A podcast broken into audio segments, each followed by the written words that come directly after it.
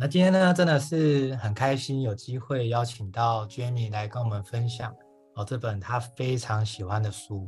尤其这个作者呢，在呃我们去年啊，其实有跟他有大量的交流跟合作的机会，那甚至有跟他做一个线上访谈啊，在谈一个叫做职业力啊，所以大家如果有兴趣的话，呃，来到我的这个 YouTube 啊，泽维说书应该可以找到当时访谈。艾瑞克的长达一个多小时的一个影片，那为什么呃会这么期待呢？因为其实 Jamie 本身呢，我在从看他还没有阅读到阅读这段时间的成长哦，其实他一直都是非常有影响力的。然后同时他还是都想要做更多的利他、更多的贡献。而他在做这件事情的过程中，其实他也遇到了很多呃在人生上的一个议题跟挑战。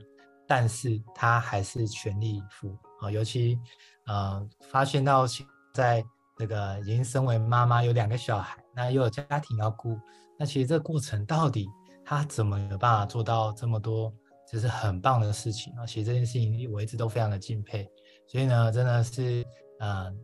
有机会邀请到他在这个周三的啊、这个时段来跟大家分享啊这本我觉得非常棒的书。那这本叫做《原地效应》，我相信等下 Jamie 会跟大家分享为什么他喜欢这本书，以及这本这么棒的书当中他有什么样的收获。那我们就来邀请 Jamie 来分享这本书，欢迎 Jamie。Hello，大家好，大家晚安。嗨，很高兴在线上很多人都已经陆续连线了。那我简单的自我介绍，我叫 Jamie。那不知道现场有多少人有听过我在嗯阅读当中这个分享。那我目前是在国小里面教书。那在这个过程当中，其实收获蛮多的。那当然也有很多斜杠身份，好像刚才只有说到，我本身是两个孩子的妈妈，所以要在这个时间，我觉得是挺完美的，因为两个孩子已经。呃，按已经就寝了，这样子我就可以好好的来享受这个时刻。那呃，我今天我很喜欢阅读的其中的原因是，说实在话，真的是要靠身边的贵人，所以人家说环境很重要哦，所以我很感谢泽伟他在推动我阅读这件事情，让我收获非常的多。那我在阅读这一路的感受能量很强大，那甚至我是觉得一定会有一本书会在你需要的时刻理解你。就是你会发现，总会有在看一段书或一段话的时候，你会觉得这个根本就是写在要给现在这个阶段的你，或是过去了你可能看不懂，但是现在看了你会特别有感触。我觉得这是书里面很强大的力量，也没有办法去形容的。那我今天要说的这本书是《原力效应》。那《原力效应》这本书非常的畅销。那它的上一本是《内在原力》，它的作者是艾瑞克，他是 TMBA 的共同创办人。那目前也是职涯的发展顾问，甚至畅销书的作家。我对艾瑞克很印象很深的是，呃，我那时候看了他的书的同时，它里面有个影片。我在看影片的过程当中，就他的一个公演讲的影片，哇，那个能量非常的强大，我觉得很不可思议，怎么换一个作家？我觉得他写书的过程完全是要，呃，希望这本书可以帮助到更多人。你是感受到那个能量，而且他总是说慈善公益要从年轻做起，因为他的，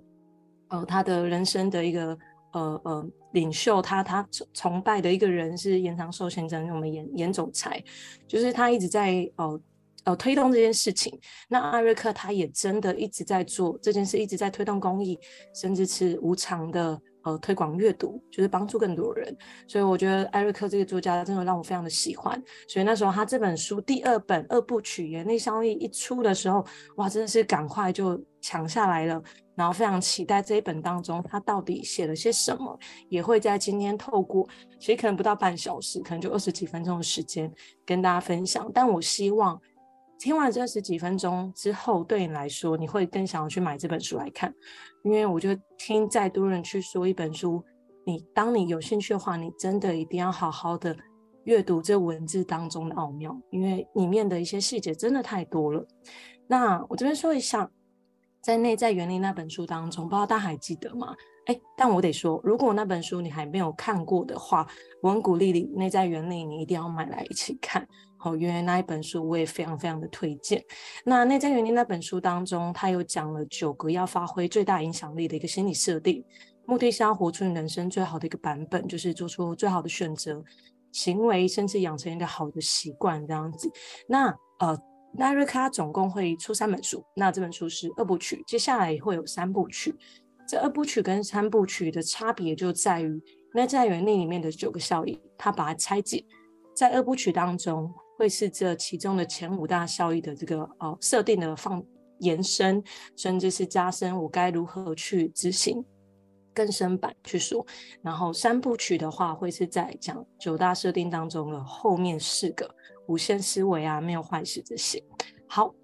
那我就先说《原理效益》这本书，你从书的封面你就会看到，它要推动的是你要如何从一人公司到一流的团队。所以这本书它最主要，它会分为三三大的一个方向去说，第一个是沟通表述，第二是控管啊、呃、变数，第三个是逆向建造这样子。我我刚才才在跟这位分享，我第一次在翻阅这本书的时候，我第一次第第一次翻的时候，我翻完的时候就觉得哇，就是我该如何着手来去说这本书，或是分享这本书。其实我是觉得抓不太到重点，更可以说是我觉得它重点非常的深，也非常的多。所以我觉得看一次对我来说，我反而又再翻第二次的时候，我才发现哇塞，这本书真的里面好多细节的精彩。那我今天就简短的说了里面的一些我觉得很棒的部分，先分享给大家。他在第一关就是我们的第一大主题，他要讲的是沟通表述这件事的时候，他说你要赢在出发点。以及我们要如何引发共鸣这件事情，在沟通这件事情上面，我觉得现在人蛮注重，甚至是会非常想要提升自己在表达沟通这件事情，能够让自己心里想的能够好好的说出来，别人听得懂，甚至可以引发共鸣，让他人可以一起同行。那我觉得它里面讲到一个其中一个故事，我我说给大家听，因为那个故事我印象蛮深的。他说他有个好朋友，那那时候他其实其实一直以来创业都蛮成功，也蛮好的。不过在那一年当中，他呃第二次的创业失败，然后他真的存款完全是零的。他带着他的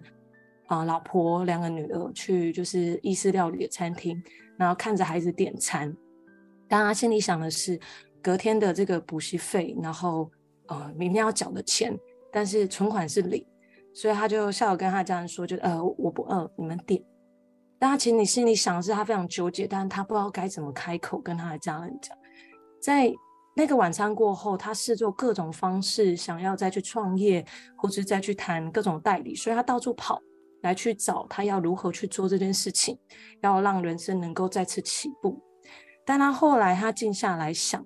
他自己有两个女儿，他想的，我到底要留下什么给我自己的孩子？在十年、二十年后，我就算不在了，就是我留下来这件这个事情，还是能帮到我的孩子的。所以后来他就开了 podcast，叫做《好女人的情场攻略》，哦，就是里面的陆队长。我自己是没有听过这个 podcast，不过我知道这个故事的时候，哦，我觉得蛮惊讶的，原来他有背后有这样的一个故事。他后来呃邀请了呃各各领域的达人来分享，可能是感情上面这个领域啊。各种，他觉得这个是真的可以留给未来他的孩子，能够帮到孩子的哦，一个很重要的一个礼物。为什么会提这个故事？虽然艾瑞克有说了，他在这本书一开始就提到了，你要在表达沟通这件事情上面，第一个一定是你要动机要对，你的出发点对了，其实你就先赢了。在我们现在的沟通，现在这个社会来说，我觉得蛮好的，是因为。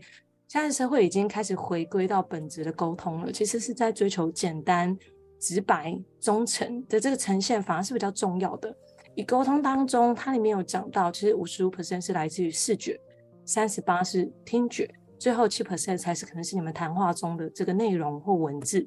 所以我我很喜欢它里面讲的，与其你要消耗时间来去想你到底该讲什么，你倒不如回归该好好如何做人。我这个我在看这段的时候，因为我自己带的是五年级的孩子，我看到这一段的时候，我就想到啊，我们班真的有孩子是这样的一个状况。因为我们班有一个孩子，呃，他的文艺表达能力非常的强，讲白话就是他的作文能力很强哦。他写的那个作文能力根本就是连大人都不一定做得到，是真的蛮厉害的哦，才五年级。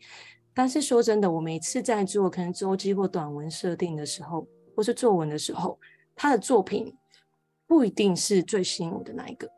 为什么我会这么说？是因为我发现就是他有非常强大的这个专业，他很懂得运用修辞，很懂得运用要怎么开场、起承转合，但是总是少那么点感情，就是少点真实性。所以我在他的文章当中，我看不到那个很真的感受，我反而很喜欢的是这篇文章，我看起来我有画面，我有共鸣。我觉得那个是因为他很真实的来去叙述他自己写下的这些内容，那个感受是非常强大的。不一定要非常完美的文字，或是一定要非常完美的说辞，所以它里面有讲到，在表达这件事情上面，你要三不一样，你要够真诚，甚至过程当中要有故事，要创造机会，不要过度膨胀。那我觉得不要过度膨胀，在呃现在社群媒体很强大的现在来说，这个真的蛮重要的，因为很常会看到社群媒体上面跟真实的人相处，不一定是同样的感觉。但我觉得这非常的可惜，所以我觉得这是里面他在第一部分他讲到这些细节，我觉得很棒的部分。那再来第二个，哇，他在第二个篇幅当中控管变数，他的篇幅就占了蛮大的，蛮蛮大一篇的篇幅都在控管变数。那以及待会第三个是在讲逆向工程、逆向工作法这件事情。嗯、什么是变数？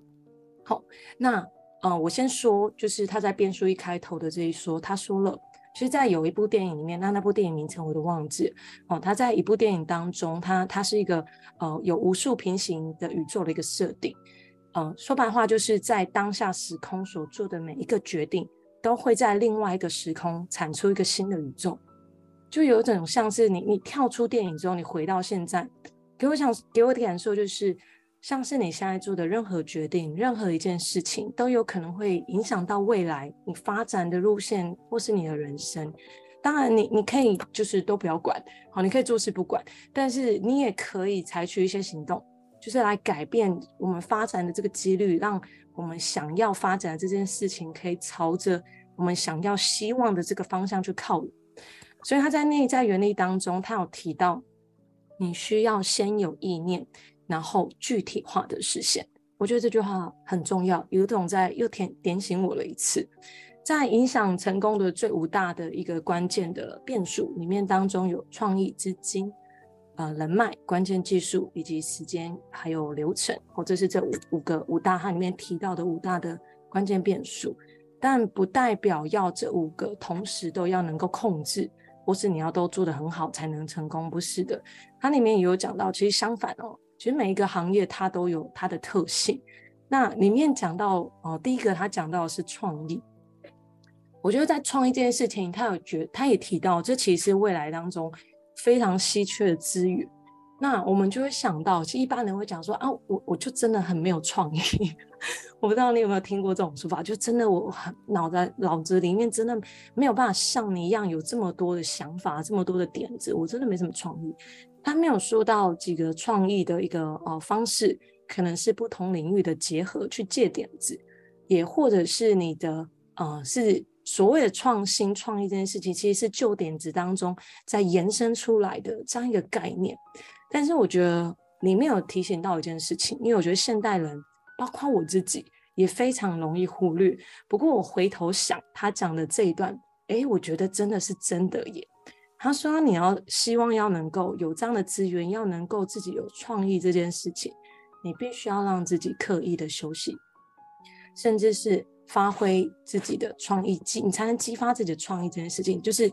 讲白话一点，如果你是一个非常注重你的工作产量或是效益的人，你反而会让你的创意点子是越来越少的。因为我们大家是觉得说，是不是专业的人是不休息？”就业余的人才休息。他说文章东，他刚刚说刚好是相反的，专业的人才是会休息的，业余的人才不休息。而且有三种模式之下，你的这个创业想法是会被激发的。第一种就是你做的这件事情是不需要你刻意用脑的。举个例子，洗澡、散步、慢跑，或者是有没有种你你从公司回到家开车这一路，但你你有刻意去用脑吗？好，好像不用了。虽然就是安全是很重要，但是好像已经习惯了。好，所以你不会刻意去用脑。第二种是做白日梦的时候，第三种是脑袋很清醒，但你不用做任何的事情。举个例子，可能是在呃呃，你刻一个下午茶时间，你在咖啡厅去休息，然后看风景这种时候，他在讲这几个的时候，我立刻想到，哎，真的哎，我身边就好几个朋友是真的，他刻意休息的时候，那个创意激发，哇，真的是神奇。一个就是我们哲伟，我立刻想到，哦，他在 Oh My Book，好，就是他睡觉的时候激发的，突然觉得好好睡觉多重要。好，然后另外两个朋友也是，一个是在他的呃睡好好休息当中，让自己放空当中，他才想到他创业的点子，然后他就真的做了，他的 idea 来了。我觉得那个是呃在提醒我们现在人，就是很多时刻其实你要刻意的让自己放松放慢，好好的去休息的时候，那个创意是会来的。所以这是我觉得很棒。但是呃里面有提到很重要。大部分的创意点子，通其实你没有去执行的话，都会被埋葬起来。就是很多的点子其实是塞在垃圾堆里面，因为你没有去执行它。所以它里面有讲到点、线、面、体这几个方式，让你的点子是能够去执行出来的。那这个我觉得你可以在书中再去细看，他要如何把自己点子再去执行，然后让这件事去发挥。那以及里面讲到第二个。呃，它里面的变数讲资金，哇，这个我就觉得好特别。他说，有钱人真的跟你想的不一样。如果今天你要创业，你要做一件事情，你需要资金，这就很重要哦。就是它是材料，它是必备的条件，就是你要成一件大事，它它是一定要的。如果你要借钱，然后有三种方式，第一个是跟呃亲友、跟家人哦或或亲戚哦借贷，那第二种是用呃小额信贷。第三种是房贷。如果今天你要创业，这三种方式你会选哪一种？好，那这三方种方式的话，呃，你可以自己好好想一想，就是放在心里想，就是你的话，你会选哪一种？那一般人来说，以我自己来说好了，我就想应该是先跟亲友借吧，因为没有利息嘛，对不对？然后感觉房子才是最后的抵押品。但艾瑞克他本身是金融业的。而且他是投资理财专家，所以这一块他非常的强大，这本来就是他本业，他的专业。他就说：“哦，原来我我真的蛮惊讶。”他说：“如果是他以这个成本概念来看的话，其实你应该要做的第一个应该会是房贷，再来是小额信贷，最后才是亲戚借款。为什么？我们觉得亲戚借款不是没有利息反而比较好吗？为什么亲戚借款才是放在最后面？他有说到。”跟亲戚借款这件事情，它形成的这个无形的利息，你的亲戚每次看到你，甚至可能是你的妈妈，每次看到你的时候，就会问你一下，这个带来太多的关心，或是有时候是一些负面的情绪，因为他担心你，他担心你的钱可能还不了，或是你你可能创业不成功，这个带来的这个压无形的压力反而是更大的。我突然想想，哎。这是真的，所以真的有钱人跟我们想不一样，好，所以我们知道这些事情之后，我们绝对会越来越有钱。这是他在资金当中，我觉得呃很特别，也跟我过往当中想的很不同的地方。我还要再讲一个，里面有五大，但我今天不一一说。但是里面我想要讲的还有一个，就是如何去控管变数。它里面有讲到呃 OKR，就是目标与关键结果，或是 KPI。关键衡量指数这样子，那 KPI 大家可能比较常听到这样子，KPI 就是讲白话就是由上往下，就是你的主管、你的老板，我告诉你你要做些什么，就是别人要我们做什么事，就是直接下达指令的这一种。但是，OK 啊它反而是由下往上，就是它是把目标、我们的关键结果或者我们的目标先设定好了之后，我们结果设定好之后。我们接下来要如何达成，是由我们来去发想，我们来去思考，我们要怎么去达成这件事情。这个在上一个部分我也会一起谈到。最后，他在逆向建造当中，他有提到要以终为始。哦，这个是我觉得整整个呃三个大单元来讲，我看到逆向建造这一个这一 part 的时候，哇，我觉得蛮惊艳的。甚至有种很热血沸腾的感觉，这样子。他说逆向工作法，好，这是他第三篇喽。好，他说在逆向工作法当中，它是时间目标管理上一个非常具有威力的武器。好，因为时间逆向时间工作法，它是先设定你想要达成这件，你希望达成这这个目标的这个日期，你先设定好了，你再回推到现在。然后把每一个流程再拆解成不同的阶段，以及计算出每一个阶段我该达到哪些的小目标，哪一个时间点我要做些什么，所以产生了这个逆向时间表。这样听起来好像有点绕舌，好像听不是这么懂吼。我们就来看它里面听了一个，然后讲了一个例子。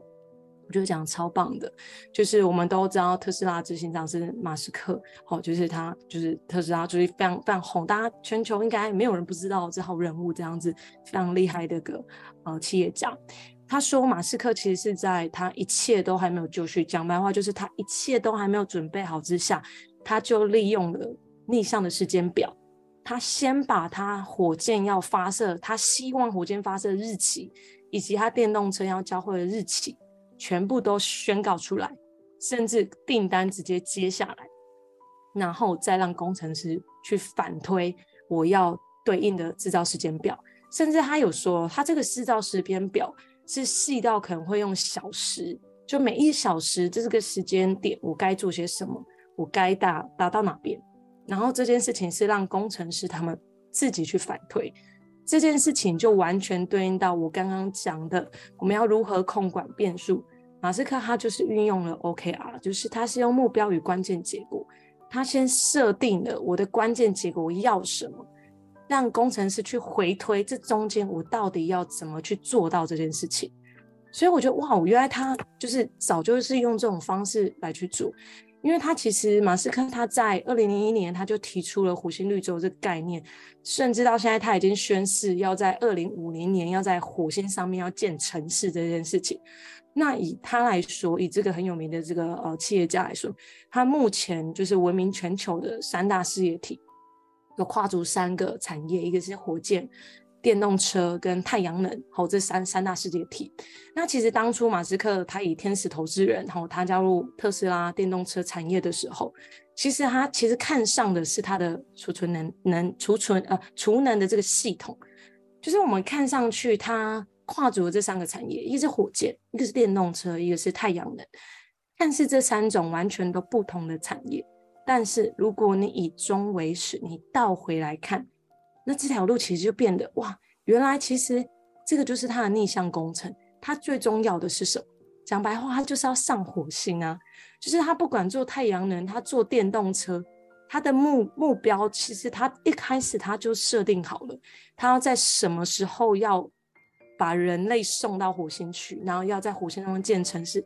他才开始回推现在他要做些什么，他需要哪些资源，他开始来做这件事情。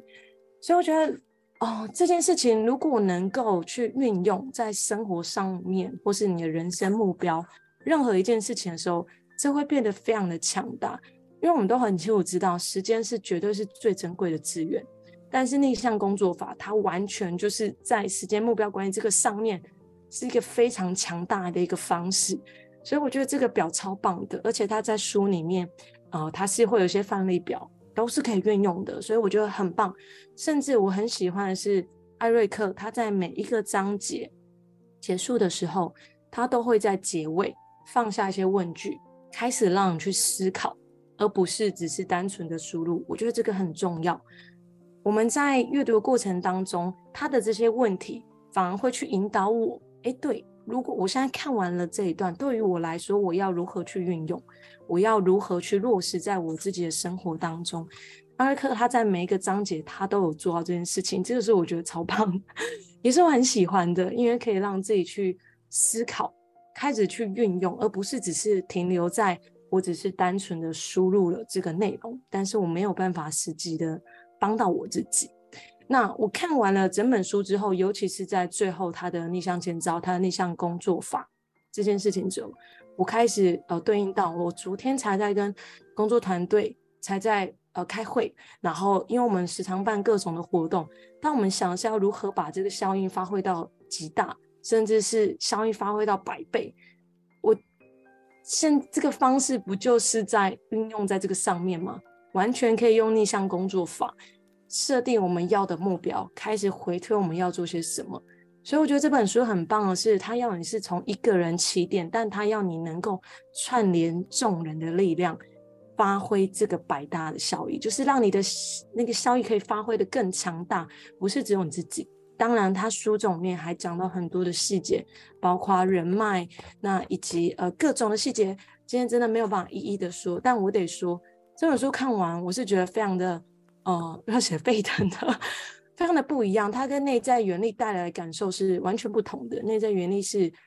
大部分都是在心态面的设定，你会非常有能量，但是实质要做的话，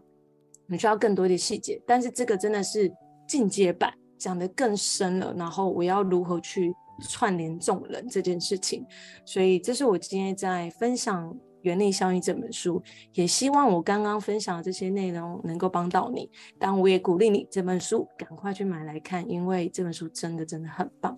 我今天的分享就到这边，很感谢你们。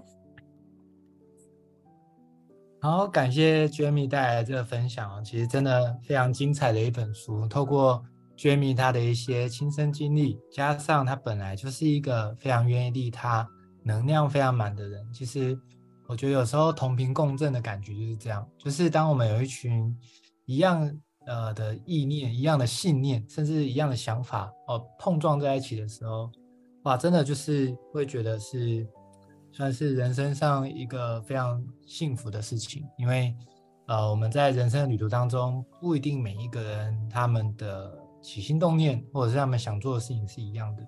但遇到的时候，你就会知道这一路上可以彼此同行，其实是很棒的。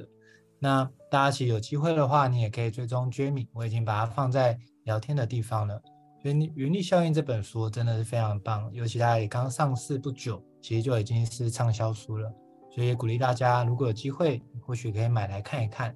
那我们在下一周的礼拜三，一样同一时间。我们会呃持续的一直办这样的线上 live 直播。那下个礼拜三会带给大家的是一个主题讲座，这个主题讲座的名称叫做“电商趋势创造第二收入”。那这也是非常多书友敲完的啊，因为过往在这个过程，我之所以走到说书，其中一个很大的关键是我因为创业所以离开了科技业。那其实我在整个电商这个领域已经有十年的时间了。那其实很多人想要知道。我到底怎么样去规划、去执行，或是有没有什么样的坑，其实是呃要有所避免的。甚至在做电商这件事情，真的做到能够离开科技业这件事情，其实是、呃、不一定你身边有这样的人哦。那呃我就能够在这个下礼拜三跟大家分享这当中的一些策略跟一些方法，或许对大家来讲啊、可以有运用这样的趋势，帮助大家可以建造第二份的收入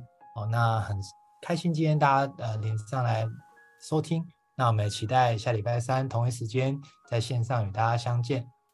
那最后就祝福大家有愉快的夜晚，大家晚安，大家拜拜。